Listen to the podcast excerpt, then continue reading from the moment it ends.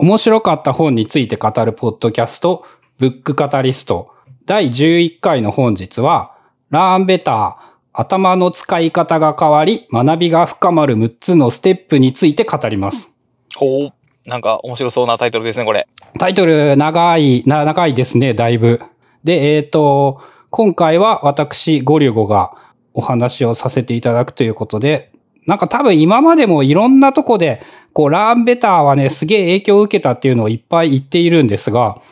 まあなんかすごく、このポッドキャストに関しても、やっぱ喋り方とかそういうところにまで影響を与えるような本でありまして。ほう。えっ、と、書籍の基本的な情報なんですが、とりあえず。はい。えー英字出版というところから2018年の7月に発売されております。で、確かあの原点、オリジナル自体はもうちょっと古い本なので、その超最新の本というよりは、こう、ここ何十年、ここ10年レベルでの知見みたいなイメージで捉えて良いのではないのかなと思っております。で、まあ、あの、タイトルの通り、えっ、と、頭の使い方が変わって学びが深まる6つのステップというものを教えてくれる本なんですが、はい。えーこの1から6章が順番にですね、その6つのステップというふうに分かれて順番に話されております。で、え1個目が価値を見出す。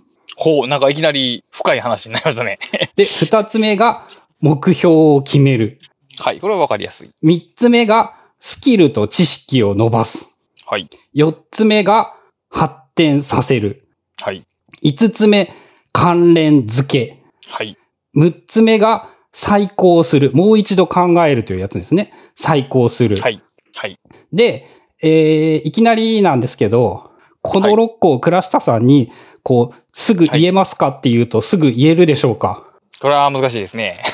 そう、こ、ここがね、まずね、多分ね、えっ、と、僕が思った中で、一番きっと重要なことっていうのはですね、その、人間は短期記憶が少ない。はい。これと、これに関連して出てくることっていうか、それを元にしてこうした方がいいっていうことがめっちゃいっぱい、あ、本当その通りだって思うことが多くって、うん、うん、うん、うんう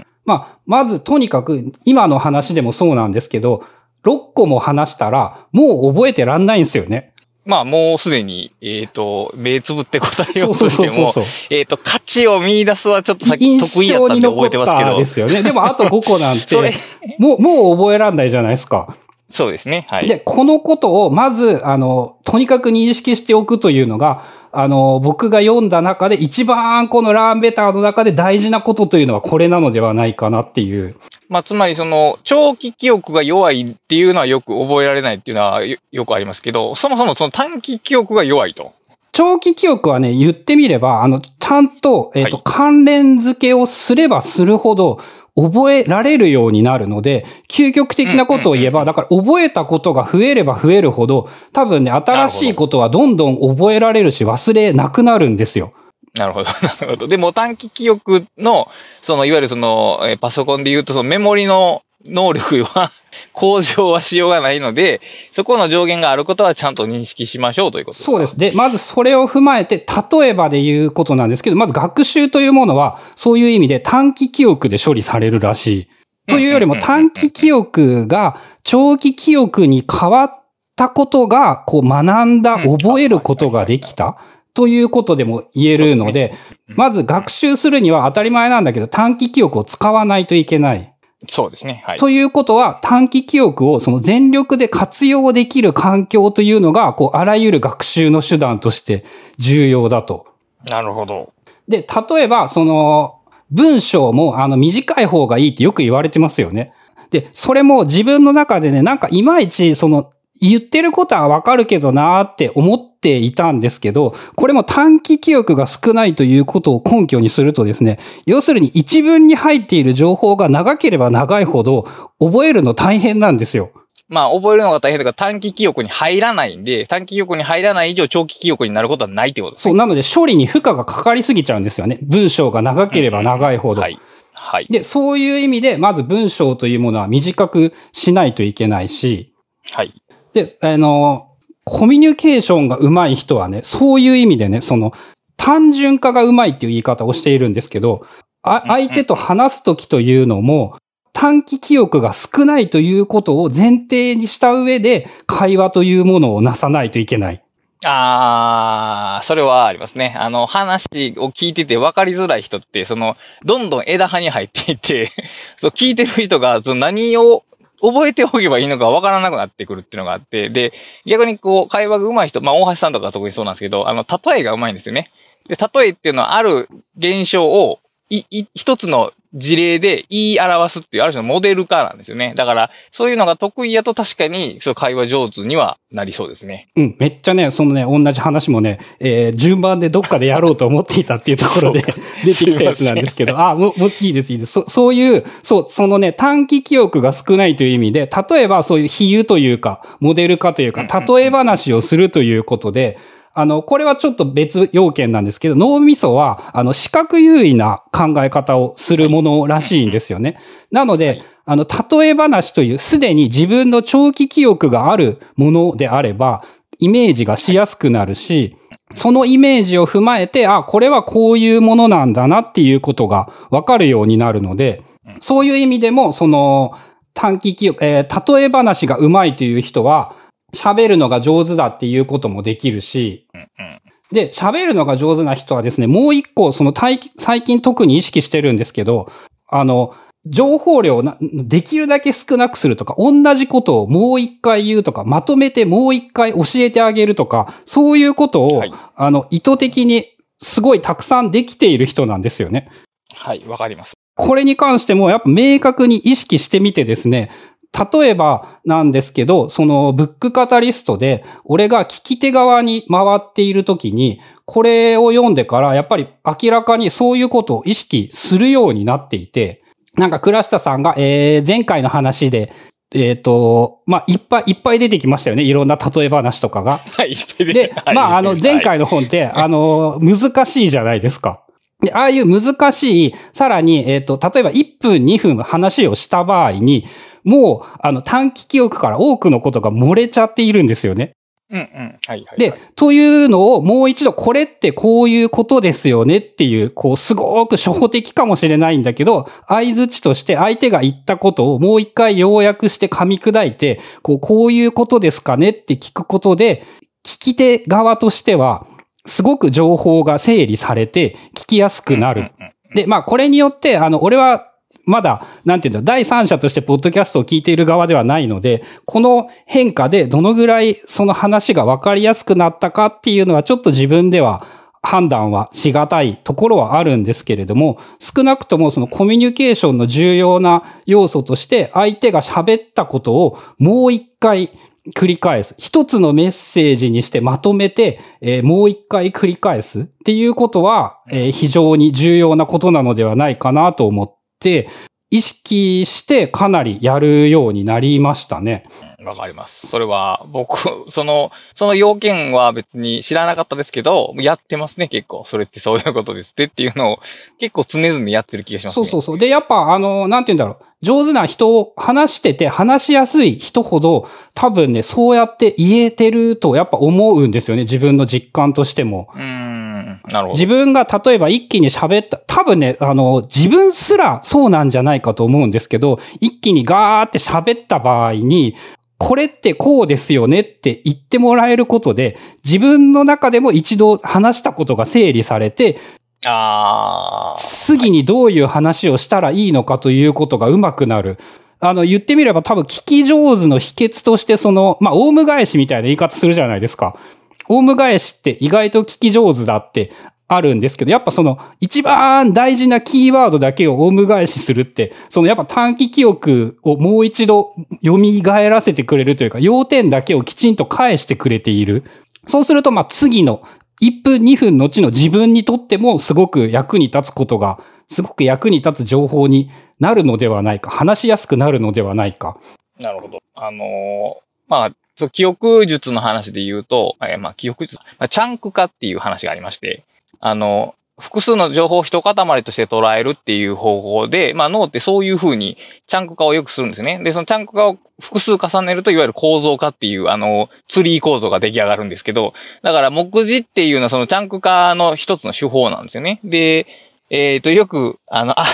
ほにゃららの法則、例えばスマートの法則とか言ってアルファベットの頭文字だけを取って並べるっていうのも、そのチャンク化の法則で、さっきの6つが覚えにくいのは、そういう処理がされてないんでからなんですよね。なんかアルファベット1個を取って、なんか知ってる、知ってる単語に置き換えられたらすぐ覚えられるんですね。すぐ覚えられて、で、細かい一個一個の要素はまた個別に思い出していくってことができるんですけど、だから、そういうチャンク化と、その、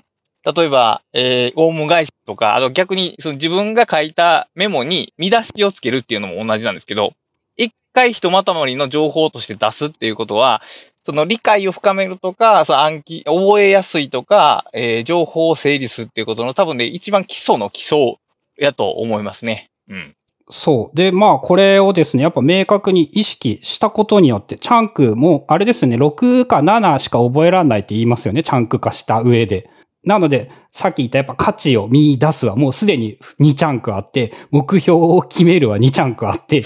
スキルと知識を伸ばすで、ここで終わっちゃうんですよね。やっぱ多分覚えられる限界が。そうですね。確かに。うんうん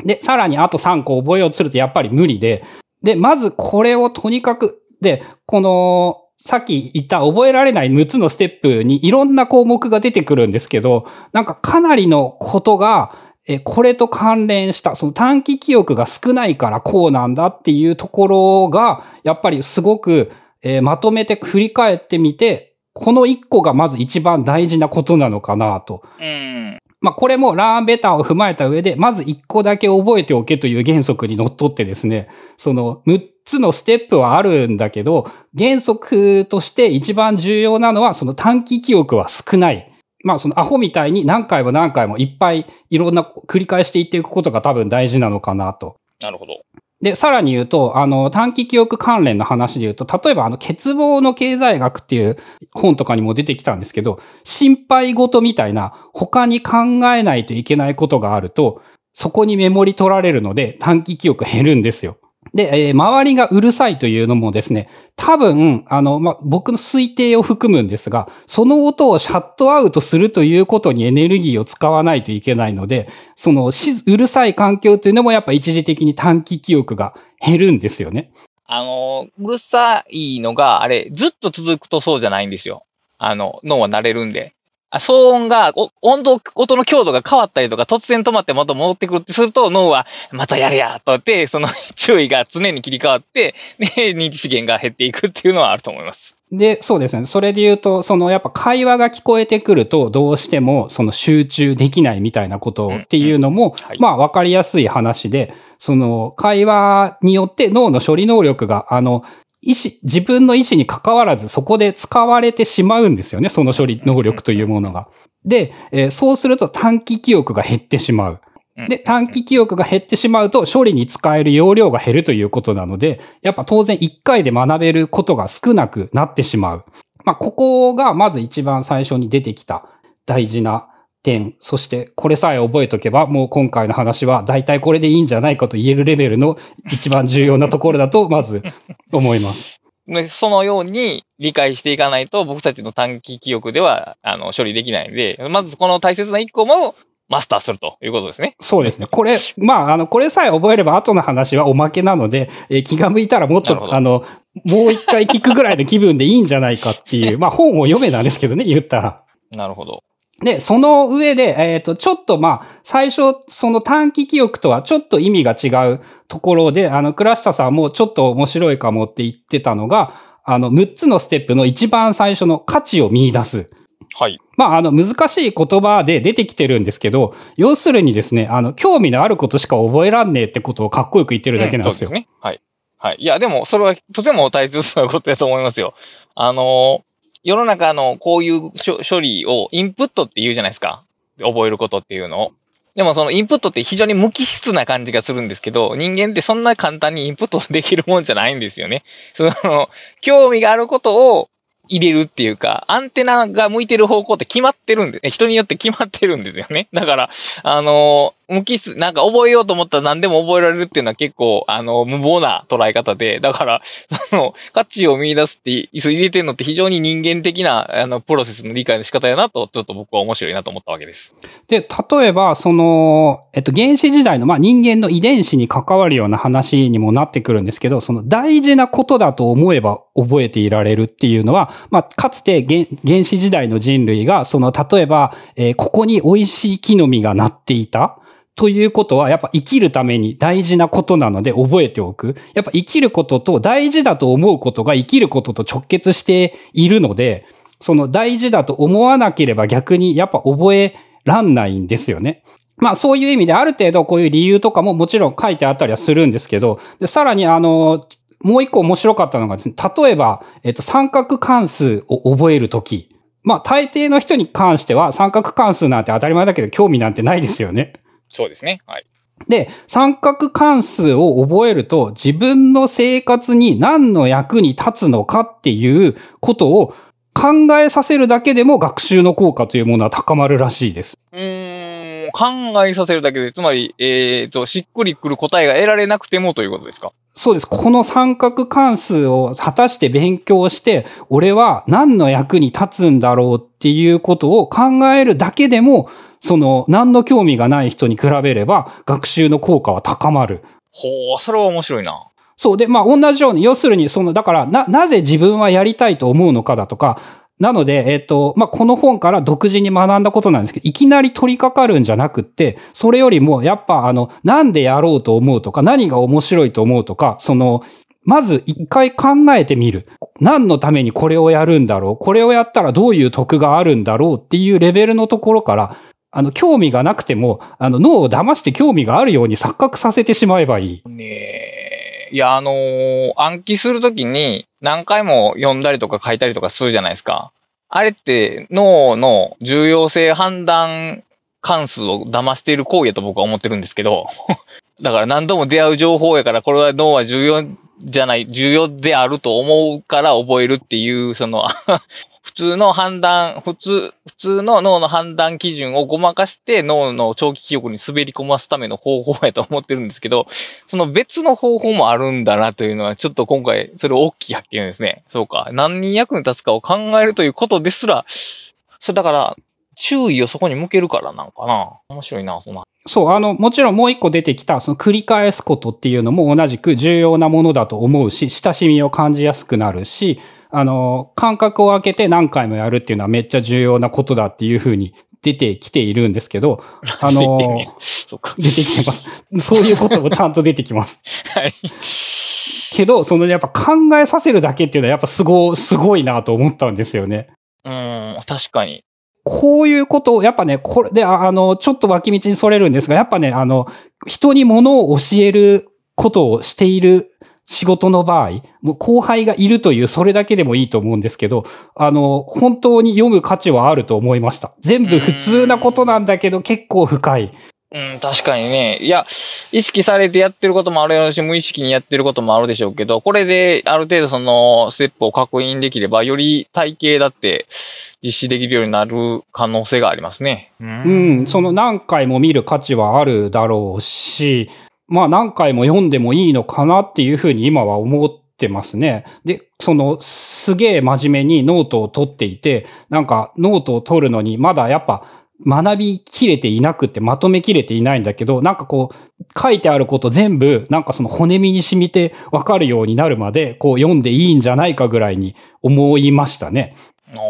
まあだから派手さはないけども、まあ一個一個のパーツが確実に役に立ってくれるような、そういう骨太な本って感じですね。うん、そういう感じですかね。で、2個目も同じく、これも目標を決めるって、まあこれもすげえ言われてることですよね。どういうことをできるようになりたいかだとか、どういうことをしたいとか。これも同じく、要するにあの短期記憶が少ないからなんですよ。何をやろうとするかっていうことを、あの、同時に複数考えてしまうと、まあそこでやっぱ容量が足りなくなってしまうので、自分は今こういうことを目標としているという、その、ことをちゃんと短期記憶で留められる小さなレベルにした上で新しいことを決めていく。目標を決めて、目標っていうのはまたどり着きたい地点やと思うんですけど、目標を決めた後に、その、いわゆるその、目標から逆算してステップを決めるこれとこれをこれとやるっていうことを決めるっていうことまで含まれてるんですかね、これは。そうですね。あの、学習とはナレッジマネージメントであるっていう、そういうっぽい言葉も出てきていて。その前提知識を習得した上で、さ、一回に学ぶことを同じくこれもやっぱ絞り込んで覚えろと。うん、うん、うん。全部のことを一気に覚えようとするんじゃなくて、一個ずつ覚えていく。目標を立てて。まあ、例えばで言うんだったら、大目標、中目標、小目標があってもいいと思うんですよ。うん、うん、うん、うん、うんうん。まあ、そうか。だから、行為を具体的な小さなレベルに落とし込むとともに、その大、一番大きな目標の中に位置づけることで、えー、目、行動が構造化されて、えっ、と、全部を細かく覚えなくても、その目標っていう一番大きいチャンクを覚えておけば、その具体的な行動が必ずそこに紐づいて、えー、結びつけられるようになるというような感じですね、きっと。そうですね。で、目標自体は価値でもあるし、その目標を決めるということが価値を見出すことにもともちろんつながるだろうし、えー短期記憶が少ないからたくさんの価値を見出しても、たくさんの目標を覚えても、決めてしまっても、えー覚えていられない。うん、うん、うん、うん。で、まあ、このあたりがその、あれですね、学びを深める、その2ステップとして、こう、やる前に知っておきたい、意識しておきたいこと。ああ、そうか。そうですよね。だから目標、目標って、その、なんですか、嫌われ者である反面人気者でもあるこの概念なんですけど、目標っていうのは。まあ、言わ、言われすぎるですよね、いろんな人に。で僕がその考えてる目標は、その自分が立てた目標を、まあ、覚えておけない問題っていうのが常にありまして、あのね、本当に覚えておけないんですよね。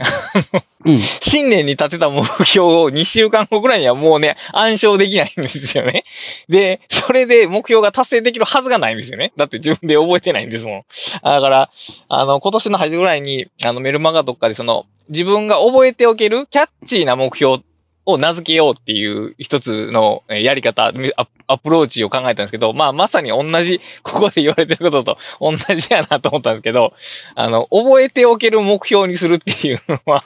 あの、すごい幼稚臭いようですけど、めちゃくちゃ大切ですね、きっとこれは。そう。だからね、やっぱね、その自分で学んだと思っていたことが、大体ここにやっぱ書いてあるんですよ。なるほど。それも、あ、本当だ、これ、これはラーンベターに書いてあったことだ、みたいな出会いがめっちゃ多くって。苦問式、苦問式方式やな。なるほどね。はい。で、まあ、あと、スキルと知識を伸ばすっていうのはですね、ここは、まあ、ある意味、その、どうやってスキルと知識を伸ばしていくかっていう一番の本編でもあるので、あの、逆にですね、やっぱ書いてあることは難しいというか、なんて言うんだろう、具体的にこう、真似し、できるというよりはっていうところではあるんですけど、一番やっぱり大事なのは、まずスキルの獲得段階では、的を絞ったフィードバックが一番大事だ。はい、なるほど。要するにこれも同じくなんですけど、やっぱ一個のことだけを考えた上で実行してみて、えーできるだけ早いフィードバックをもらうこと。はい。その、まあ、PDCA みたいな言い方にもなるのかもしれないんだけど、何かやって、フィードバックはもちろん早ければ早いフィードバックを得られる方が良くて、で、そのフィードバックを踏まえて次にどうすればいいのか。はい。まあ、これもやっぱり、あの、つながるんですけど、人は短期記憶が少ないんで、たくさんのことを覚えてらんないんですよね。で、一つのことをひたすらに意識して練習をすることで、そのことは短期記憶から長期記憶に変わる。で、そこが無意識にな、無意識でできるようになった上で初めて、その次のステップというものに進める。はい。まあ、基礎が大事だみたいな言われ方をしているのも、結局そこにつながると思うんですけど、その、重要なことを短期記憶で処理していては、次に進めないんですよね。うんうんうん。そうですね。確かに。なので重要、まあ、主に身体動作を伴うようなことが多いとは思うんですけど、その重要なことというのがやっぱ無意識でできるようにならないと、次のステップに進めない。と、だから、あの、結局、ラーニングっていうのは実は忘却できることなんですよね。だから注意しなくてもできるようになるってことで、あの、例えば、え英語が喋れるようになるっていうのは、英語の文法を覚えてることじゃなくて、文法のことを思い出さなくても英語の文章が作れることを意味するんで、あある領域まで行くともう覚えなくていい。覚えてない。注意を向けなくても、それが使える状態に持っていくってことなんで、だから、そこに持っていく途中の段階で、えー短いフィードバックサイクルを高速で繰り返して、えー少しずつ長期のとこにこう、お一個ずつを送っていく感じですね。で、使えるようになっていくと。うん、まさにそういう感じで。うん。なんかもう本当に、ごもっとも、ごもっともですっていう話。全部、全部が、だからね、めっちゃすごくない？ぜ全部ごもっともなんですよ。本当に全部ごもっともで。で、えっ、と、まあ、的を絞ったフィードバックが重要だっていう話もあるし、まあ、複数のことをだから意識してはダメなんですよね。一個一個長期記憶。まあ、クックとかはやっぱ無意識でできてないと、足し算が無意識でできないと算数なんて当然次のステップに行けないので、あの、あれですね、学校で前回の世界は贈与でできている。あれのその学校は当たり前のことを学ぶ。あ最初に当たり前のことを、その、無理やり覚えさせられて、次のお大人の学びは、そこのあ当たり前であることが、えー実はそんなに当たり前じゃないってことに気づ気がつけるっていう二段階の学びという話がしましたね。ああ、そうそう。これも気づいたんですけど、要するに当たり前のことっていうのはもう長期記憶になって考えなくてもできるようになうんること。なるほど、なるほど、なるほど。なので、その考えなくてもできる当たり前なことがどんどんできるようになることによって、次のステップに進めるようになる。だからこの次のステップっていうと、なんか、えー、一歩前に進むっていう感じと、階段を一個上がる感じがあると思うんですけど、これ階段を一個上がる感じが実はあって、あの、ゴルゴさんがあの、えっと、読書を本格的にし始めた頃、2回かな、3回ぐらいやったかな、あの、例えば、入、新書とかの入門書である程度知識があると、あの、本が早く読めるようになったっていう話をされてたああ。言いました、言いました。はい。あれと同じことなんですよね。あれ、個々のことがわからないと、文章一個一個の全体の意味をつかむのが遅くなって、遅くなるっていうかね、多分つかめないんですよね。お大きくこの章で何言ってるかっていうのが、個々のレベルを一個一個処理してると、あの、そこばっかりに短期記憶使われて、じゃあこの章で全体で何言ってるかに注意向かないんですよね。だから、あの、スキルを覚えることって、一歩前進することよりは、実は一回一個上の階段に登れることにもつながってるんですよね。そうですね。そういう感覚はすごいあるかもな。やっぱその、な、止まらないといけないところで止まらずに進めるようになっていくので。で、まあやっぱ当たり、同じく当たり前なんですけど、その過程でやっぱ苦労に対処していくということが、その、新しいことを、の脳はそうするとやっぱ成長していく。学習にはコンフォートゾーンはないっていう言い方はしていましたね。えー、そうね、きあの楽な筋トレはないっていう話を、あの、聞いたことがありますけど、それと同じですね。学習にはコンフォートゾーンがないっていうのと、需要が脳の供給をオーバーした時に新しい神経が作られる。なので大変な思いを味わって、やっとその覚えられる。だからこ、その、なんですか、この苦労を称賛しているというよりは、そういう苦を通らない限り、脳は、あの、安同じ場所で安住し続けるっていうことですよね、要するに。うん、そうですね。だからやっぱすぐ楽をしよう。の脳は、あの、なんて言うんだろう、す、超サボりがちなやつだっていう言い方をされてるじゃないですか。な、そ、それの逆っていう。ということは、えっ、と、脳を、えっ、と、騙して、まあ、苦労をしすることで騙して、まあ、重要視、重要感を与えるってことが大事なわけですね。うん。ですね。まあ結局、そのすぐサボりがちっていうのをいかに騙してしまうかっていうところが一番大きいところなのかなと。ああ、そうか。だから結構それまでの勉強法って、なんか、その、脳がサボりがちっていうことを無視されてて、なんか頑張れば頑張るほどって粋な考えが多かったんですけど、そういうのではなく、結構近代的なモデルですよね、この脳の見方っていうのは。そうですね。まあやっぱその、ここ、これもきっとここ10年、20年ですごい変わってきているんだろうなって思うんですけど、まあ当然根性論などというものは何の役にも立たないし、まあ言ったら当たり前なんだけど、あの、苦労することは分かっているんだけど、勉強するということは、苦労しないとダメなのは事実なんだけど、その上でいかに上手に騙して苦労させるかなんですよね、多分。そこが面白いよね。だから、根性論と苦労ってなんかセットになってるけど、これは分解されてるんですよね。だから、苦労だけが取り、取り扱われてるっていう。うん。で、やっぱね、根性だと多分価値を見出しづらい、目標を決めづらいはあると思うんですよ。確かにな。確かにそれはある。その、何のためにやるのかっていうのが、もう特に、あの、いわゆるスポコンみたいなやつだと、あの、まあ、スポコンだと目標はあるんですよね。ただ、スポコンに憧れた先生に教えられる生徒は、あの、言われるがままにやるだけなんですよね。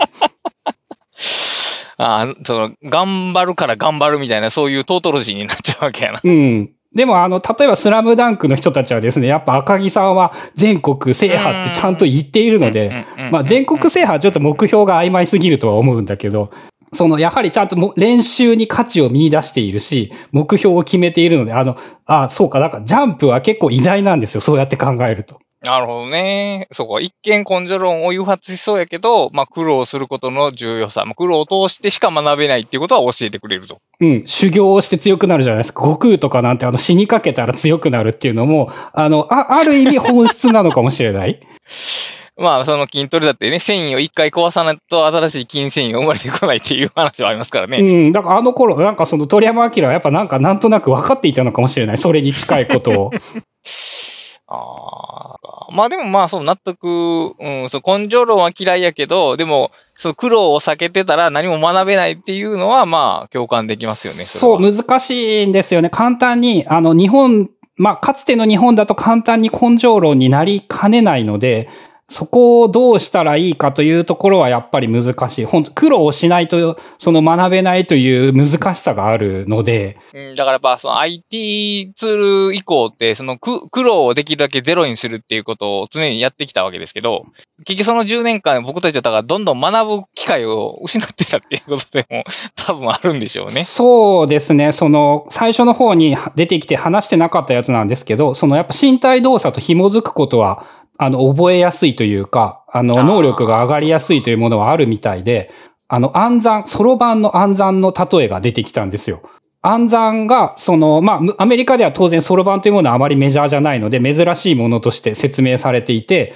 その計算が早くて、そのそろばんをやっていたやつというのは、あの、手を動かしながら計算をする。そろばんのあの動きをやって、あの、その指の動作と脳みそのこう、あの処理を紐づけることで、高い能力で処理ができる。まあそういう意味で、やっぱその身体動作ができるだけ伴うものの方が、脳みそというものは、なんて言うんだろう、能力を上げやすいということになるのかな。ああ、あれだから、文章を書くときに、あのー、楽で言うと音声入力が楽なんですけど、頭が働いてる感じがするのはキーボードを叩いてる時なんですよね。どっちかっていうと。それはね、俺も最近似たようなことを思っていて、確かちょっと前にそう、ポッドキャストでも喋っていて、あの、楽なのは間違いなく声なんですよ。で、早いのも間違いなく声なんですよ。で、出てくるものがいいかどうかって言われるとわからんっていう。確かに。で、それで言うとですね、あの、ちょっと後の方に出てくる話ではあったんですけど、そのね、書くことっていうことがやっぱね、あのー、すごく、これは、えー、振り返るという、再考するという行為としてすごく重要なことだっていうふうに言っていて、書くという行為は思考を減速させる効果がある。はいはいはい。なるほどなるほど。だから、あの、遅いことはいいことだなんですよ。うんうんうんうんうん。はいはいはい。結果をすぐにこう出そうとするのではなくて、一つのことに関してゆっくり考えるということが物事をその大事なことである再考するきっかけになる。ほー。で、事例としてその日記を書くだけでもいいし、一言感想を書くだけでもいいし、振り返って思い出すっていう効果にその思考を減速させて熟慮させる効果というものが現れる。なるほど。まあ、これは同じく言い方を変えればさっき出てきたあの素早い自己フィードバックでもあるんですよね。うんうん、思いました。思いました、思いました。だから今自分が考えたことを、その全体として考えるんじゃなくて、そのまず部品に注目して、それがうまくいってるかどうかを確かめて、次の文章に進んでいくっていうステップを取るってことなんで、まあ、まさに同じことですよね、これは。そう。で、まあ言ってることがやっぱそうやってすごくいろんなことで、その繋がっていて、その書くことで思考を減速させるの、例えで言うと、例えっていうかあれなんですけど、あの、パット・メセニーっていう超絶有名なジャズギタリストがいるんですけど、その人も、その、ライブ終わったらね、絶対ノートにメモってるらしいんですよ。へー。数ページ書いているということが本に書かれていて、あの、まあ、すごい普通なことなのかもしれないけど、やっぱそれをパッドメセニーという、まあ、あの言ったらもう、で、世界一うまいギタリストという言い方をしても誤解はないというレベルの人がやっぱやっているから、それだけすごいとも言えるし、それだけすごい人はやっぱやっているとも言えるし。うん。あの、ベイビーステップっていう漫画がはい、テニスね。あれ、めっちゃだから書くことで、フィードバックを与えられていて、熟慮できていて、最高できていて、はい。おかげで、まあ、その、大好きな漫画ですよね、あれ。そうテニスがめっちゃ上手くなったっていう風に、あの、後付けなんですけど、ラーンベターに乗っ取れば、やっぱ、すごく理にかなってるんですよ。うんうんうんうんうんうん。あの漫画もさらに言うとですね、あの、いくつから始めても遅くはないというマインドセットすらも教えてくれる。確かに。いや、僕好きな漫画の、あのノート好きなんで、あの漫画は大好きですけど、そうか。だから、スキルの場合、スキルっていうか、テニスの場合は、えっと、体を動かすことが最終目標なわけで、身体動作は必ずセットになりますけど、学びとかって知的作業になってしまうと、身体動作の重要性が見過ごされるっていうのは多分あるんでしょうね、これ。まあやっぱ、なので、最近、そういう意味で、やっぱいろんなことを変えていかないといけないなというか、まあいけないわけじゃないんだけど、こう、今までの自分の価値観は結構大きく変わってきていて。そういう体を動かすとか指を動かすとかっていうのが、その、まあなんでいいのかっていうのが、なんかこうみんな何も考えずにいい気がするばっかりだったけど、こう、まあここに書かれていることを見ると結構やっぱ納得できて、その実践したいと思えるんですよね。まああとスキルをさっきは発展させるっていう話をしてたんでした。まあこれは、そうだな、発展させていく。そのためには、あの、一つ大事なのが、その、できるだけ客観的に物事を捉えられるようにする。メタな視点で捉えることをする。というのが、その発展とかでは大事なことだっていうような言い方をしていて、人に教えるっていうのは、一個、あの、視点が上がらないと人に物事を教えられないんですよね。確かに。で、そう、えーた、あともう一個、例えば、えっ、と、要約が大事だ。最近よく話している、あの、豆論文を書く、エバーグリーンノートを書く、という、あの、自分の言葉で書くというのも、やっぱ、一つメタいがの視点で物事を、その、捉えるという行為が行われるんですよね。うんうんんんもう一。回自分で考える。で、その一つメタな視点で、上からの視点で見ていくというのが、その学習を一段階発発展させていく上での非常に重要なこと。ああ、そうか。これは知識の発展ということよりも、その学びそのものの一段階スケールアップっていうニュアンスの方が強い、そうですね。なので知識を広げるんじゃなくて、そのより深めていく。最初のタイトルであった、学びが深まる6つのステップなんですよ。うんうんうんうんうん。なるほど、なるほど。なので、ここまで、前半の3つは、要するにいかに覚えるか、知識を、あの、知識、スキルを獲得するかなんですけど、そこから言うならば、あと3つはいかにそれを深めて、その、より、もっと広いもの、深いものにしていくかどうか。で、まあ当然のことながら、例えば今この話をしているみたいに、こう自分が学んだことを人に話すということが、あの、今言った3つ、えー4つとかを全部やってるんですよね。わかります。はい。人に話そうと思わない、思うので、そこに話すための価値が、えー見出され、えーこれをこの日までに、えー人に話せるようにするという目標が決められ、そのために、その、まあ、知識を獲得して、さらにその発展して、つなげて、人に話せるようにする。しかもそれ分かりにくいですっていうフィードバックも返ってきますからね。そうそう、フィードバックも早いんですよ。この自分が喋った内容というものは相手にちゃんと伝わっただろうかっていうのは、誰かがいればより早くフィードバックが得られるので、そこでもスキルと知識を伸ばしやすい。で、さらに言えばですね、俺の場合、自分で編集をしているので、一度じ聞いた話を 再考してるんですよ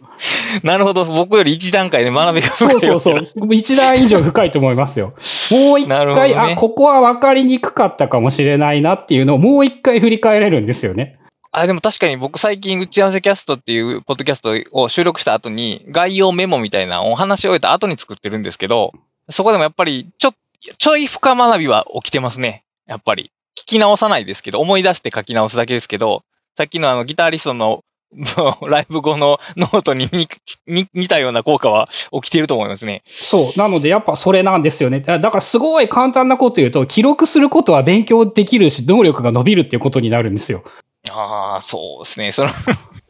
その話を今まで全部聞いててね、その僕が今書いてる本と同じことが書いてるんですよね。あ、これが。そう、そういう本を書いてるんですけど。あーまあ別に、そう、まあ間違ったことは書いてないっていうことなんですよね。僕は僕自身もまあ、うん、そうか。そういう権威づけがちゃんと行われうるっていうのは結構心強いですけど。そう。なので、やっぱこの発展させる段階に至って、やっぱその人に教えるだとか、その、えっ、と、ちょっとね、テキストだけのメモで自分の中でちゃんと理解できてないんですけど、えー、問題を引き伸ばしたり圧縮したりして微妙な差異を広げる。思考を喚起する問いを立てる。このあたりはまだしっかり考えてはいないんですけど、このあたりもやっぱ知識を発展させていく上で大事なこと。まあ、メタな視点かもしれないんですけど、今ある知識を発展させるにはどうすればいいだろうと考えることが、知識自体を深めて発展させていくことにつながっていく。はい。で、同時に知識を増やすことに価値はあるんですけど、それを疑ったりだとか、学習には逆らう態度が重要っていう言い方をしてるんですけど、その、鵜呑みにして信じるんではなくって、ちゃんと疑ってこれは果たして正しいのかどうなのか考えてみる。まあ、そのあたりのこともすごく大事だぞと。反論するところは何も見つからないな いやー、素晴らしい。素晴らしいですね。4章まで聞くともうほんま素晴らしい、素晴らしい本やという感じですけども。うん、まあまあ、ぜ、大体、本当そういう、そういう感じのことがすごくず、最後まで言って、そんでおしまいっていう感じで、えー、本の内容自体になんかね、冗長な部分とかは何回も言ってるけど多かったりするんですけど、書いてあることをまとめるとやっぱ本当に素晴らしかったですね。でもまあ、冗長であることは、短期記憶の忘れっぽさを補う要素であって必要なことですよね、多分。そう、あの、もう一個あれですよね。あの、英語読習法にも書かれてたんだけど、あの、楽なことというのはやっぱ覚えられない。楽して覚えたことは覚えられない。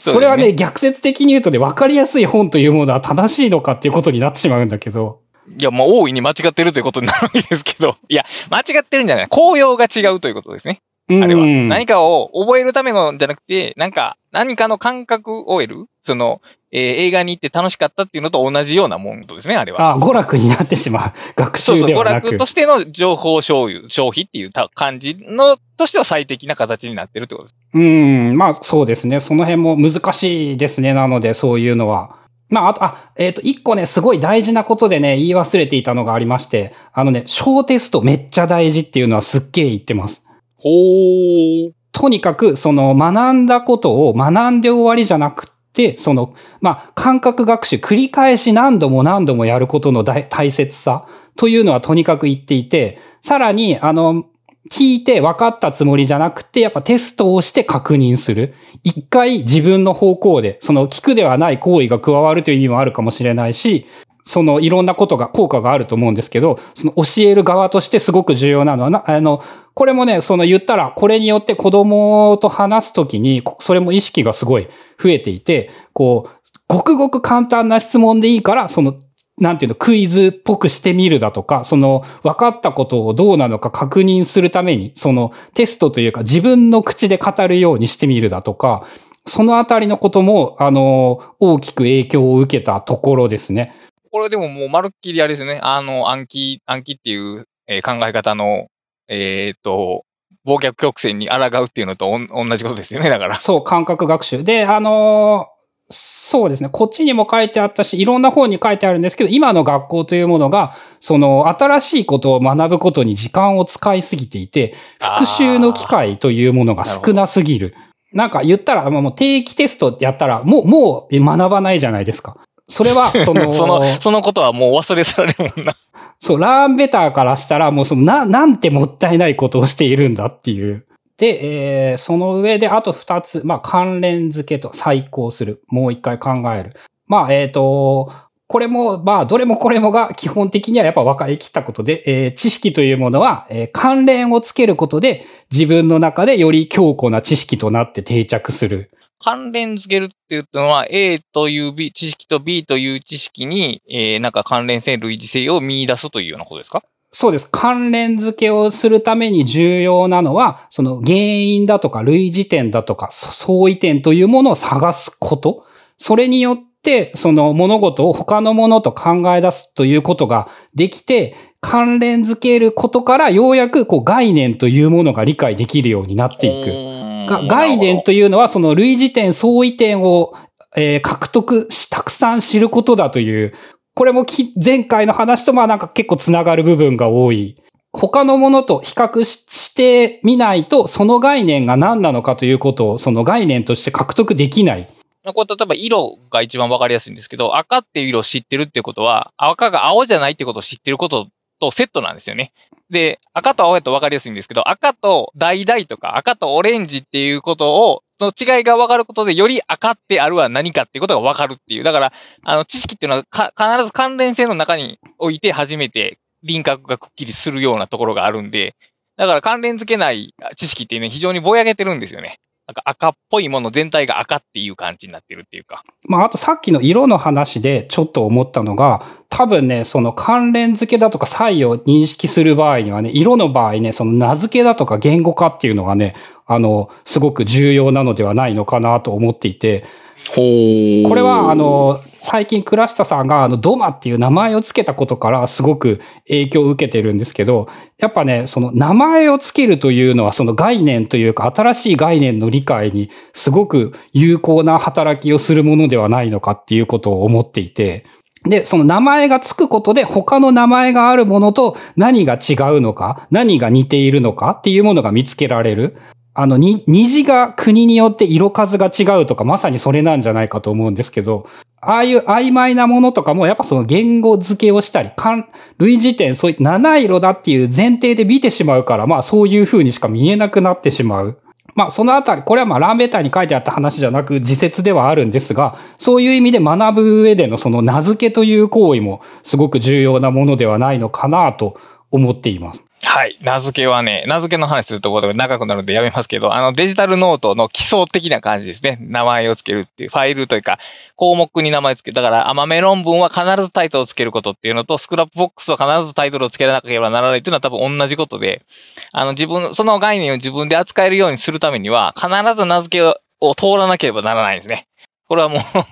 それだけで別の会議取ってもいいぐらいの話です。はい。まあ、これは言ったら、そのスキルと知識を伸ばす発展させるあたりの、そのメタな視点でやっぱ一回物事を考えないといけないということともつながっていたり、そのメタ思考っていう関係で、あの、面白いなと思ったのが、あの、子供が何々ごっこっていう遊びをするじゃないですか。あれはね、あの、メタ認知を発展させるためにすごくいい方法らしくって、その、まあ、我々の世代だとしてドラゴンボールごっこをするとします。はい、はい。で、ドラゴンボールごっこをして、俺は悟空の役をやるという行為というのは、俺が悟空だったらどういう口調で話すだろうか。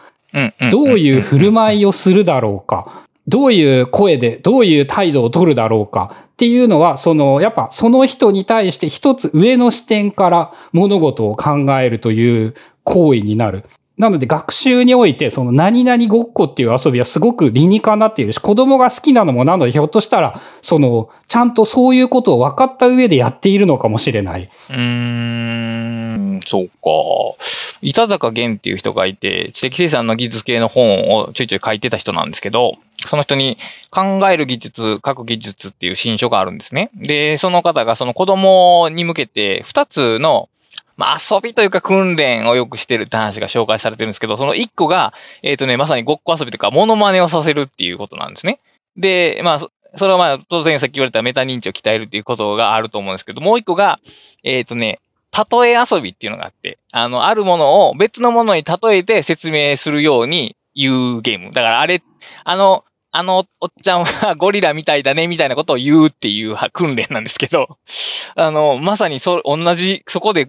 この本で語られてることと、同じことがなされてるなと思って、面白いなと思ったんですけど。そう、そう書かれてることやっぱね、いっぱい出てくるんですよ。これ何回も言ってるけど、やっぱ。へで、そのアナロジー、比較、例え話っていうのも、その関連付けのところから出てきていて、その何々に例えるっていうのは、本質は比較をしていることで、あの、このものとこのものの共通点がこれだけあるから、これというものは、こう何、何かに例えるということができるっていう意味で、そのやっぱアナロジーを使って、その話すだとか教えてもらうということも、その関連付けという意味でも非常に有効な行為である。なるほど。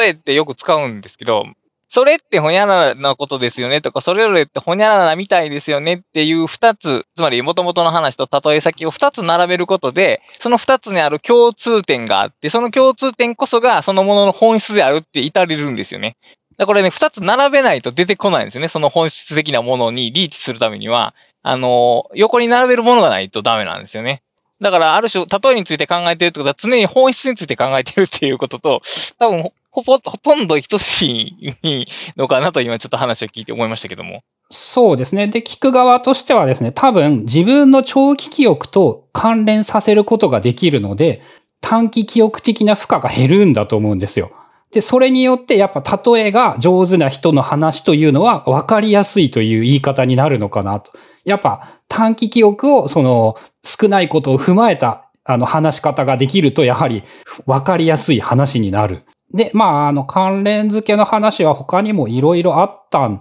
ですが、まあ、よ、そのあたりかな？そのアナロジーとかはよく知っているものを、だから例えとして使わないといけないだとか、そのあたりのこともやっぱ大事ですね。あと、えっ、ー、と、関連付けと関連してたかちょっと覚えてないけど、要約をするということの重要さも、ここのあたりのところで何回も出てきています。で、その、えっ、ー、と、ちょっと全然知らない人なんですけど、スティーブ・ロドナーっていう有名なイラストレーターがいるらしいんですけど、その人はですね、なんか、まず自分の絵を一枚に要約するっていうことをやるらしくって。ほう。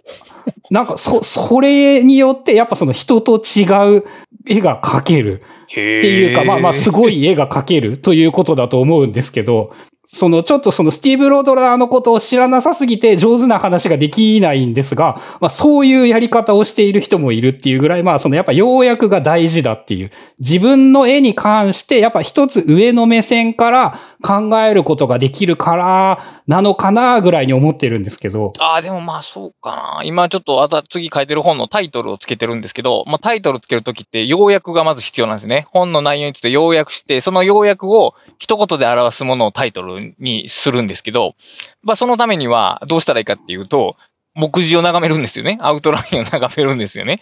だから全体像を捉えることとようやく作るっていうことはほぼ等しいですよね。だから、まあ必然的に一つ上の階層に登ることになるっていう要約を考えようとすると、えー、一番底辺ではなくて、一つ上か二つ上の階段に登らざるを得ないっていうのは確かにありますね。うん。で、やっぱまあ、書くこと、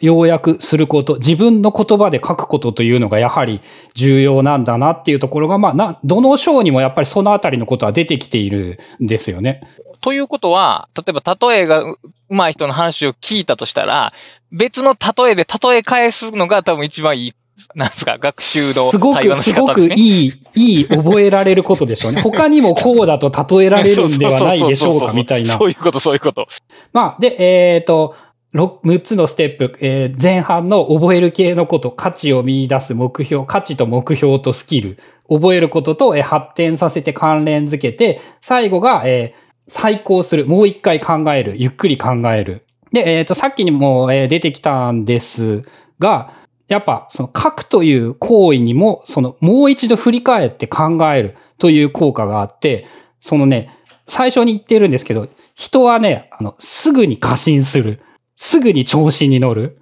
で、っていうことをまずそのよく知っておかないといけない。で、これを防ぐためにすごく役に立つっていうのがやっぱもう一回考えるってこと。で、あのー、ランベターじゃないや、えー、ファストスローでシステム1、システム2っていう、あの考えるやつと直感のやつっていう話とかでも出てきたんですけど、あの、もう一回よく考えなさいっていうことを言われても判断すらしないということを人は簡単にやってしまう。はい、そうですね。すぐにそのシステム1が出てきちゃって、もうあの、よく考えたって言われて、もう考えない。それを防ぐ方法というものが大事だと。で、例えば、そのすごく有効な方法っていうのが書くという行為。で、まあ多分、その、いわゆるこう、賢くなるとか学ぶみたいな意味で言うと、もうね、こ、これだけ知っとけばいいと思うぐらいのことだと思います。その油断しないために感情を落ち着ける、過信を防ぐ、熟慮させるという効果が最高にはあって、で、最高ということをするためにはやはり一番簡単でわかりやすいのが書くということ。ですね。はい。そう、そうですね。もうなんか、本当に自分の本の今概要を読んでるかのような感じですけど、だから、そう、ちょ、えー、直線、直感、直感的思考か、この本やと。で、システム1の、を、その力関係が、だいたい1と2だと2がめちゃくちゃ弱いんで、2の、をパワーアップというか、エンハンスというか、サポートするのが、えー、書くという行為なんですよね。それがね、非常に重要なんですけど、非常に重要なんですけど、なんやろな、非常に重要なんですけどとしか言えない。多分なんですけど、まず書くという行為によってですね、強制的にそのシステム2を呼び出さざるを得ないというか、直感では文字は書けないですよね。まあ、書くと、いや、直感では文字を、あの、文章を書くっていう行為をするときにシステム2が必然的にコールされる感じかな。うん、そう、システム、あ、で、とも言えるのかな何にしても、その、やっぱ、システム2を呼び出さないといけない。で、えっ、と、どんなに注意しても簡単に、その、ダメになってしまうので、こう、やっぱ何が何でもシステム2を呼び出す仕組みというものをやはり考えないといけない。うんうんうんで、振り返って評価するっていうことの、その重要さの話で、なんかね、アメリカの審判がね、こう、野球の話なんですけど、カメラとモーショントラッキングが使えるようになって、審判の自分の判定というものも、まあこれフィードバックの話でもあるんですけど、フィードバック、自分の判定が合ってたか正しかったっていうのをカメラとモーショントラッキングで、その自分がコールしてすぐ後に学習させるっていうことをやったらですね、そのもう劇的に質が上がったと野球審判の。フィードバックというものは、あの、すごく重要だし、審判も、あの、間違ってるって言われないと、言われてもまだ間違っていることを認められないぐらいに思っていないといけない。そうとにかく人間は過信するものだ。まあ、そうね、システム1があまりにも強すぎるんですよね。システム1っていうのは、えすべて工程なんですよね、あれは。あの、むしろ工程を生むための機関みたいなものであって、で、システムにはそれに常に水を差すための装置なんで、で、それが大体弱いんですよね。多分ない。それがね、脳がエネルギーを使うからやと思うんですけど、システム2の方が。うん、そう、だから、すぐ、だから手抜きをしたがってしまうんですよね。う んだからやっぱその環境側というか人間の作る仕組み側でシステム2を強力にバックアップしてない限り、まあバランスは崩れたままっていうことですよね。うん。ですね。なので、やっぱそうかな。だから、振り返ってもう一度考えるということがいかに重要であるのかと。で、そういう話で言うとですね、えっ、と、これも、えっと、本当なのかって思ったんですけど、なんかね、スマホがそこに存在しているだけで集中力は減るらしいですよ。あ、それは聞いたことありますよ。なんかメニュー入るとこにあるだけで集中力があの落ちるっていう話は聞いたことがあります。そう、一切操作していなくて、一切画面に入っていないだけで、まあこれも短期記憶なのか、その、何なのか、なぜこれが再考するのところに書いてあったのかちょっとわかんないんですけど、そのこともやっぱすごく重要だなっていうところだ。で、まあ、書くことと、えっ、と、もう一個、あ、ここで出てきたのが、そう、再考するという話で、えー個人的に最も重要ではないかと思われる、その分散学習。分散学習。ほう。なんか面白そう。あの暗記です。要するに。回数を分けて、あーはいなんはいはいはい繰り返し学んでいくということが最も大事だと。一回に全部覚えるんじゃない。何回も繰り返して忘れる前提で、その忘却曲線に沿って忘れそうなところでもう一回思い出させるということがとにかく大事だと。うん、うん、うん、うん、うん。で、え、あーはーって思ったのが、あの、分散学習というものは余計な時間がかかるわけではないぞと。それを覚えておくことがすごく大事なことなんじゃないのかなと思って。だから、6時間、6時間一気に勉強するよりも、1時間5回の方が言ってみれば、やっぱちゃんとたくさん覚えられるんですよね。そう、5日間に分割するってことですね。1時間ずつ。そうです。繰り返して間を置いて。はい、はい、はい。で、まあこれもあの分かってたし、なんとなくそう思っていたことでもあるので、例えばその関連で言うとやっぱ自分の場合、あの一気に一冊の本を読むのではなく、たくさんの本をちょっとずつ学ぶ、読んでいくようなことを意識していたりだとか、その新しいことを勉強していく過程において、やっぱ一つのことを同じく一気にやるよりも、こう、興味がある分野が例えば5個あるんだとするならば、5個をちょっとずつ進めて繰り返し繰り返しやっていた方が、結果的に覚えられるのではないか。で、自分のあの過去の話で言うとなんですけど、あのね、漫画を一気読みしたやつは大抵覚えてないんですよね。なるほど。で、これが、例えばドラゴンボールはリアルタイムにですね、毎週毎週見てるから、めっちゃ詳しく覚えてるんですよ。うーん。これも、あの、言ってみれば分散学習と言える。確かに。ああ、そうか。いや、まあ、それが多分効果があるのは多分人間がその1日と1の間に寝るからなんですよね。睡眠して、睡眠の間に記憶の処理が行われるからなんですね。で記憶が整理されるんですよね。で、一日に同じ情報が入ってると、あの、要するにジップ圧縮みたいなことが起きて、あの、情報が減ってしまうんですよね。同じようなものは、もう、これ似てるからってことですっごい削り落ちるんですよね。で、一日ごとに、あの、異なる体験としてやると、それがコス、N 個分、N 個分ちゃんと記憶に残るから、もう覚えやすくなるということやと思うんですね。だから、これ生物学的にもうこれどうしようもないですよね。寝る、寝ないと記憶が整理されない以上、一日に詰めても、あの、覚えられないっていうのは、その努力で超えられるものではないので、だからそうするのがナナチュラルですよね。うん。言ってみれば、やっぱ独学というものがいいことは、あの、時間をかけることにデメリットがほぼ限りなく何もないので、その、いわゆる入学試験だと、この日までにできるようにならなければならないという、まあ、目標を決めるという意味では、大変良いことなんだけど、その、分散学習がしづらい。はい。まあ、それでも、例えば、あの、リアルな勉強の話で役に立つのが、やっぱ、今日は数学をやりまくる、今日は英語をやりまくるより、英語と数学を毎日やった方がいいんですよね。確かに。で、その、学校の勉強というものが、時間割があるというのも、ある意味理にかなっているなとは思って、うんうん確かに。なんかあの、ずっと国語だけなら教科書1個でいいから楽じゃんっていう考え方もできるかもしれないけど、学習の効果としてはやっぱ回数を分けて、その、繰り返し何度もやるというか感覚を空けて覚えていく、学んでいくということがやっぱいかに大事なのか。そうか。だからあとはもっとこう項目ごとに、あの、半年前の内容を振り返るような小テストが、もうちょっと高頻度で行われたら多分望ましい形になるんでしょうね、きっと。そう、もっといいの。まあ、例えばで言うと、やっぱそれがね、一番簡単にやってくれるのが暗記なんですよねってことになるんですよね。暗記とかの話。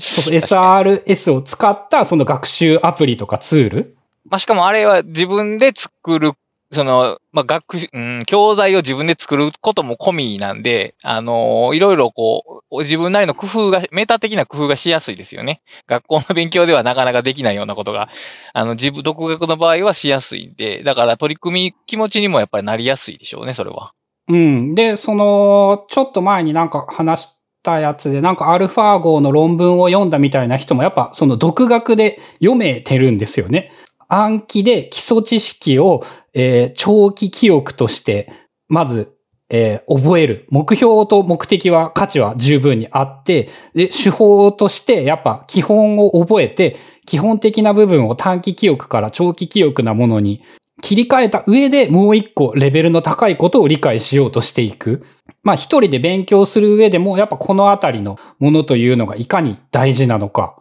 だからまあ勉強が一人で得意な人は、こういうの大体感覚的に知ってるっていうことなんでしょうね。そう、感覚的には知ってると思うんですけど、やっぱここまでね、ちゃんと言語化してまとめてくれているのがやっぱ偉大だなっていう。もうあの勉強する前にこのことを勉強した方が効率が上がると思うっていう感じはしていて。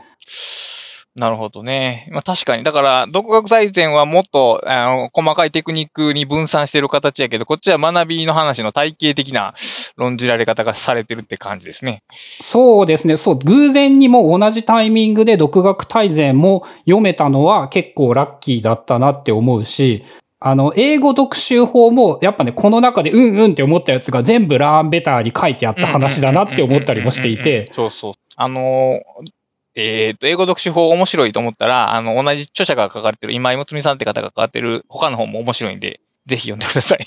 ああ、そうですね。なんか結構書いてる感じですね、あの人も。はい。あの、学ぶとか人が、うん知識をどう蓄えていくのかっていう、まあ本当は子供の学習が専門の方なんですけど、一般的な話も結構されてて、えー非常に面白いです。うん。っていうあたりで、ああ、で、えっとですね、個人的に一番大事じゃないかっていうのを短期記憶で覚えられるんじゃないかっていうので3つまとめたのがですね、ありまして、ほう。えー一つが、えー自分の言葉で手を動かして書く。まあ一文の情報量多いんですけど上 げたな。自分の情報量ちょっと上がっちゃったけど、はい、わかります。はい。まああの自分で書くかな。うん、うん、うん、うん、うん。うんで、もう一個が一個ずつやる。あ、一個ずつやる。はい。一個しか覚えられないっていうことを踏まえた上で一個ずつやる。はい。で、最後が感覚を開けてやる。まあ、繰り返してやるっていう言い方がいいかな。うんちょっと言葉はせ、あの、練り込みきれていないんですけど、まあ、あの、6個のことを覚えた上で、この3つを意識することがすごく大事なことなのではないかなっていう、こう最後に伝わるようにまとめも作ってきました。おさすが。だから、あの、えっ、と、えー、デジタルガーデンとかエヴァノート、エヴァーグリーンノートとかでやってることってまさにそれですよね。それぜぜ全部なんですよねっていう結局。そこに含まれてますよね。だから。特にその、よ、十、まあ、い一個ずつ書くとか、あのー梅沢のカード法でも言われてるんですよね。カード1枚原則とかあって。だからあれカードに書く、1枚に書くってことは、その情報を自分の中で一番小さい単位で自分の言葉で表すっていう、もう、だからミニマムな知的生産がそこで行われてるんですけど、もう一個梅沢は、あの、カードは、その、保管しておくことが、あの、目的じゃなくて、何度も来ることであると言ってはるんですよね。で、あれ何度も来るって結局その、あの、時間を置いて見返すってことなんですよね。だから、基本的に同じことが、その時代から論じられてるんですよね。そうですね。当時は、あの、まだ、なん、なんでなのかが分かってなかったけど、本質を見えてたんですよね、あの人は。そう、全く思いすが見えてたんやろうなと思って。やっぱりね、スクラップボックスを使ってても、カードの粒度に意識して書くようになると小さくなって、小さくなると、あの、別のカードを書いてるときに、他のカードを、その、サジェストで挿入しやすくなるか、これってあれ、あれとも書いてたなって。で、そのようにリンクを挿入すると、その自分が書いたカードを読み返すことになるんで、思い出すんですよね。だから結局同じ、同じサイクルがそこでも回っていくんですよ。だから、これはね、デジタルノートとかデジタル、まあだから、えっ、と、パーソナルナレッジメント、ナレッジマネジメント ?PKM か？の、なんか基本原則、さっきゴリさんが言ったのは基本原則と言っても多分